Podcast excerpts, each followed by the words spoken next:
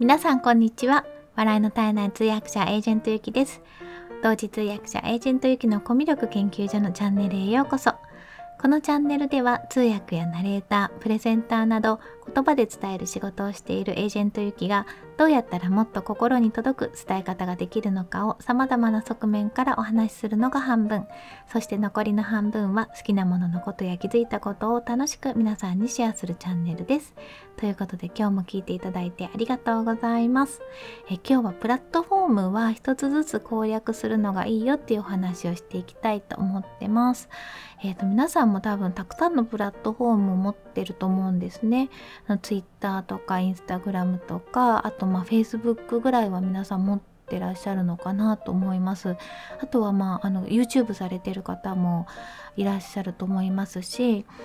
あとノートとかあとちょっとツイッター界隈ではあんま見ないんですけどアメブロをやられてる方もねもちろんいらっしゃると思うんですけれどもあのプラットフォームが増えていくとあの放置して忘れちゃってるプラットフォームとか結構ないですか？私もあるんですけど私アメブロ完全に今放置してるのとあと自分で作ったブログがあるんですよ。 WordPress で作ったブログがあってなんかそれも完全にすごい張り切ってたんですけど放置してるしあとピンタリストっていうのも教えていただいてそれもちょっと一時期一時期って言っても1日2日なんですけどねあのサイトを作ってあなんかこれもうまく活用してみようかなと思ってやってり始めたんですけどもそこまでは今手が回らずに、まあ、放置してます。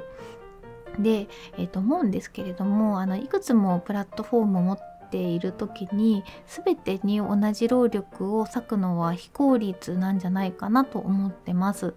で、まあ、こうしたらいいんじゃないかなっていうのはやっぱ一つのプラットフォームをある程度あの深掘りしてそこでリスナーさんとかフォロワーさんとあの濃いつながりを作った上で、まあ、忘れられない人になった上であの他のプラットフォームをもうちょっと頑張ってみるっていう方がなんか全体的に後から見るといいんじゃないかなと思ってるんですよね。で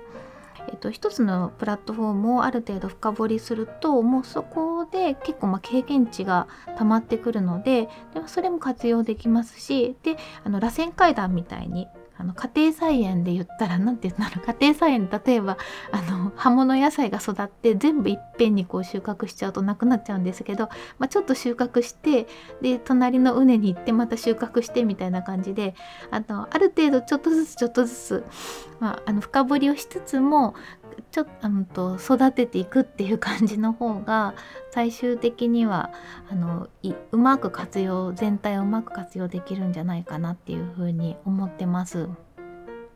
でちょっと昔の話なんですけど私は2014年から18年ぐらいまでアメブロっていうあのプラットフォームでブログを書いてました。で当時はねもうあの皆さんその YouTube する人っていうのは本当特別な人っていう感じだったのでで音声配信っていうのもほとんどほとんど知らないですね。なんかアメリカのニュースを聞くのにポッドキャスト使ってたっていうぐらいだったので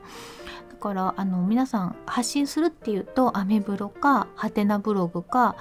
あまあ mixi みたいな mixi はもうちょっと SNS っぽい感じもしますけれどもそんな感じでで私もアメブロで4年間ずっと毎日ブログを実は書いてたんですよ。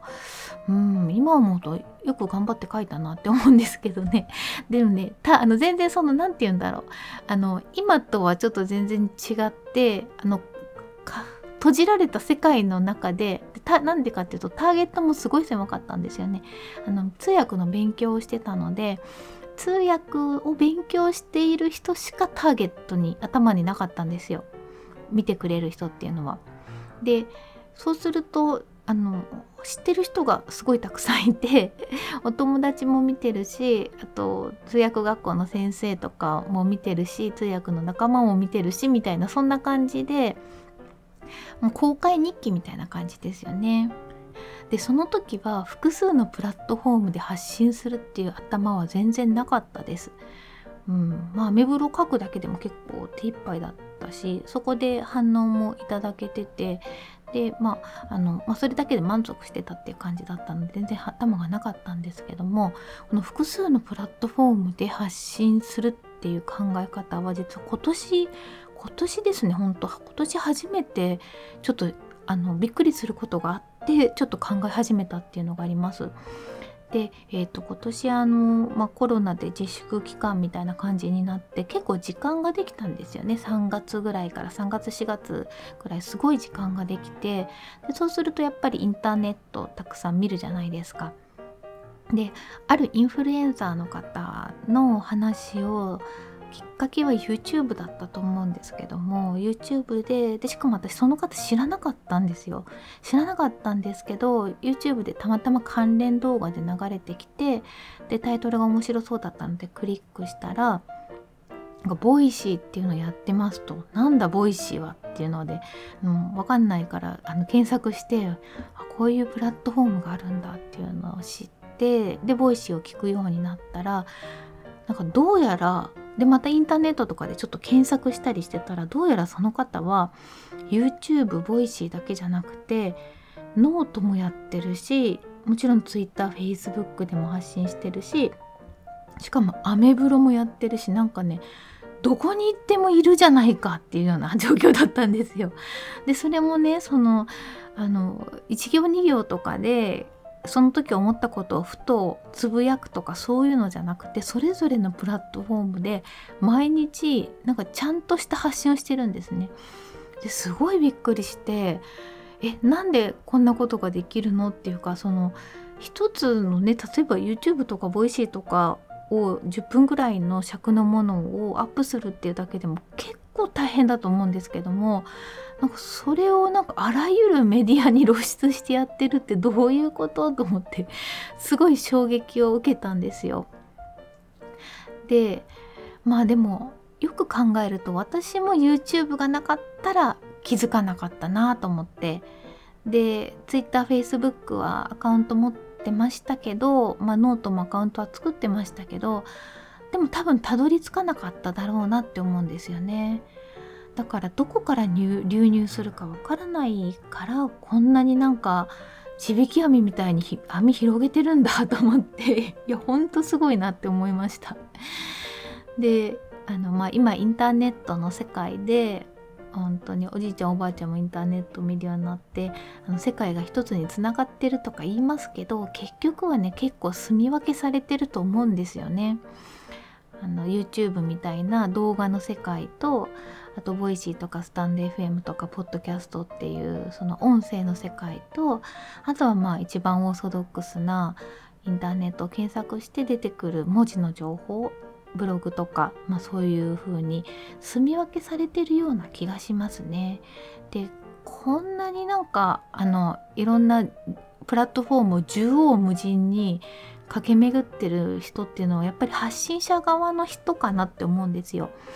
あのレシーバーっていうか受け取り側だけだとそこまでなんかあれも見てこれも聞いてこれも読んでみたいな感じにはならないような気がしてお気に入りのそのメディアっていうのを見つけたら意外とそこをそれを中心に情報を取るんじゃないかなと思うのでだからこのこの方みたいにそのインフルエンサーの方みたいになんかどこに行ってもいるみたいなのはすごい大事だなっていうふうに思ったんですね。まあ、それでそういうのもあってあのただアカウント作るだけではなくていろんなメディアで発信をしていきたいなっていうふうに思ったのが本当に今年の3月とか4月ぐらいなんですけれどもでそうなるとあの冒頭に戻りますけどもあの全部やってたら本当すごい大変じゃないですか。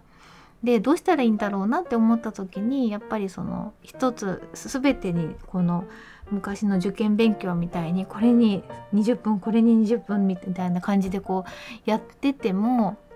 本当に薄くなっちゃうしでリスナーさんとかフォロワーさんの方とかもやっぱりなんかちょろっと出てきてまたちょろって出てっちゃう人だと覚えてないしなんか全然つながりもできないじゃないですか。それで一つのプラットフォームにある程度深掘りしてリスナーさんとかフォロワーさんとこういうつながりを作って作るっていうのはすごい大事だなっていうふうに思ったんですね。で私の場合は今 Twitter とスタンド FM が中心になってるかなって思います。でやっぱり中心になってなんか一生懸命、まあ、面白いなと思ったからそこにやっぱり時間をどんどん投下するようになったんですけどそうするとフォロワーさんとかも増えたりでフォロワーさんが増えるってことは自分のがこう発信してることに共感してくれる人の割合が多くなってくるってことじゃないですか。あのなんとなくフォローしてくれる人ももちろんいらっしゃるけどもあなんかすごい面白いなと思って絡んでくれる人もやっぱり母数が増えれば数が増えるのででどんどん面白くなってのめり込んで深掘りしてるっていうような状況かなと思います。まあそうは言ってもねあの本当にいわゆるインフルエンサーの方たちに比べるとフォロワーさんの方って全然まだ少ないんですけれどもでも私の他のプラットフォームに比べるとですねやっぱ多いんですよね。でなんかまあインスタグラムとかもようやくこの間フォロワーさんが300人になったんですけれどもなんか全然300人ってなんか本当にあのお友達集団って感じじゃないですか。であとスタンド FM は今、えっと、1500人ぐらいフォロワーさんいらっしゃってくださってるんですけどもあのたまに話してる同時配信をしてるポッドキャストとか Spotify にアンカーっていうプラットフォームを使って同時配信をしてるんですけどこれはねもうほんと全然桁が2つぐらい違いますよ。あの数十人の方数十人って言ってもまあ数十人っていうと結構幅がありますけどあの20人ぐらいなんですよ。まあでも同じ内容だからいいかなと思ってるんですけどそれだけのためにコンテンツ作ってると結構大変なんででそこはねやっぱりねコピペでやってるのででしかも結構私がその話す内容の中にスタンド FM スタンド FM って言いながらもポッドキャストとか Spotify に配信してるのでまあちょっと違和感があるのかなと思って。んですけどもだからそこはねあんまりやっぱ増えないですねあのそんなに一生懸命そこ開拓しようとはしてないのであんま増えないですね数ヶ月間ずっと20人ぐらいなんですけどもでもねその方たちはずっとやっぱり毎日聞いてくださってるんですよ。であの思うのは、えっとまあ、1回アカウント作ってで、えっと、そのまあ一生懸命やるのはやるところ深掘りするところっていうのはいいんですけどそうじゃなくなってしまったアカウント例えば、まあ、今で言うとそのポッドキャストとか Spotify とかあのコピペでやってますみたいなところとかあとはまあピンタレストもこうアカウント作ったけどっていうのもあるしあと YouTube もアカウント作ったけどえっ、ー、と数数ヶ月間今アップロードはしてなかったりとかっていうのもあるんですけどもでもねあの一定数の登録者さん登録者の方とかがいらっしゃったりとかするのでなんかそれはそれでそのもう全然ゼロにするんじゃなくって今度例えばあのじゃあピンタレストってこんな風に活用できるんですよみたいな情報がまたピッて入ってきた時に一からまたアカウント作るの大変じゃないですか。でも今アカウント作っててあるのでそうするとねなんか知らないうちにフォロワーさんが増えてたりとかするんですよね。でそこに戻ってそこの畑をじゃあ耕しに行くぞと思って行った時にあのある程度ねやっぱ基盤が作ってあるのでやりやすいんだろうなっていうふうには思ってます。でそうんとまあ、まだ私はだからその全ての畑を耕してきたっていうわけじゃなくて まず2つぐらいの畑を耕してですねえっ、とあの次に何かあこの畑やりたいみたいなトマト育てたいみたいになったらあのそちらの畑を育てに行くぞっていう感じでそういう感じであの螺旋階段的に一つ一つそのプラットフォームを深掘りしていきたいなと思ってやってますっていうようなまあちょっと自分の方針ですねこうすればいいっていうよりは 失礼しました。まあ今途中経過なのででもそうやってやっていくとあのそのプラットフォームではある程度やっぱりあのポジショニングっていうかポジションを得ることもできるしあのそこを基盤にっていうのができるのでいいんじゃないかなと思ってやってます。えー、ということで、えーと、今日はですね、まあ、いろんなプラットフォームがありますけれどもプラットフォームは一つずつ攻略するのがいいと思いますよっていうお話をさせていただきました、えー、最後まで聞いていただいてありがとうございます。今日も素敵な一日をお過ごしください。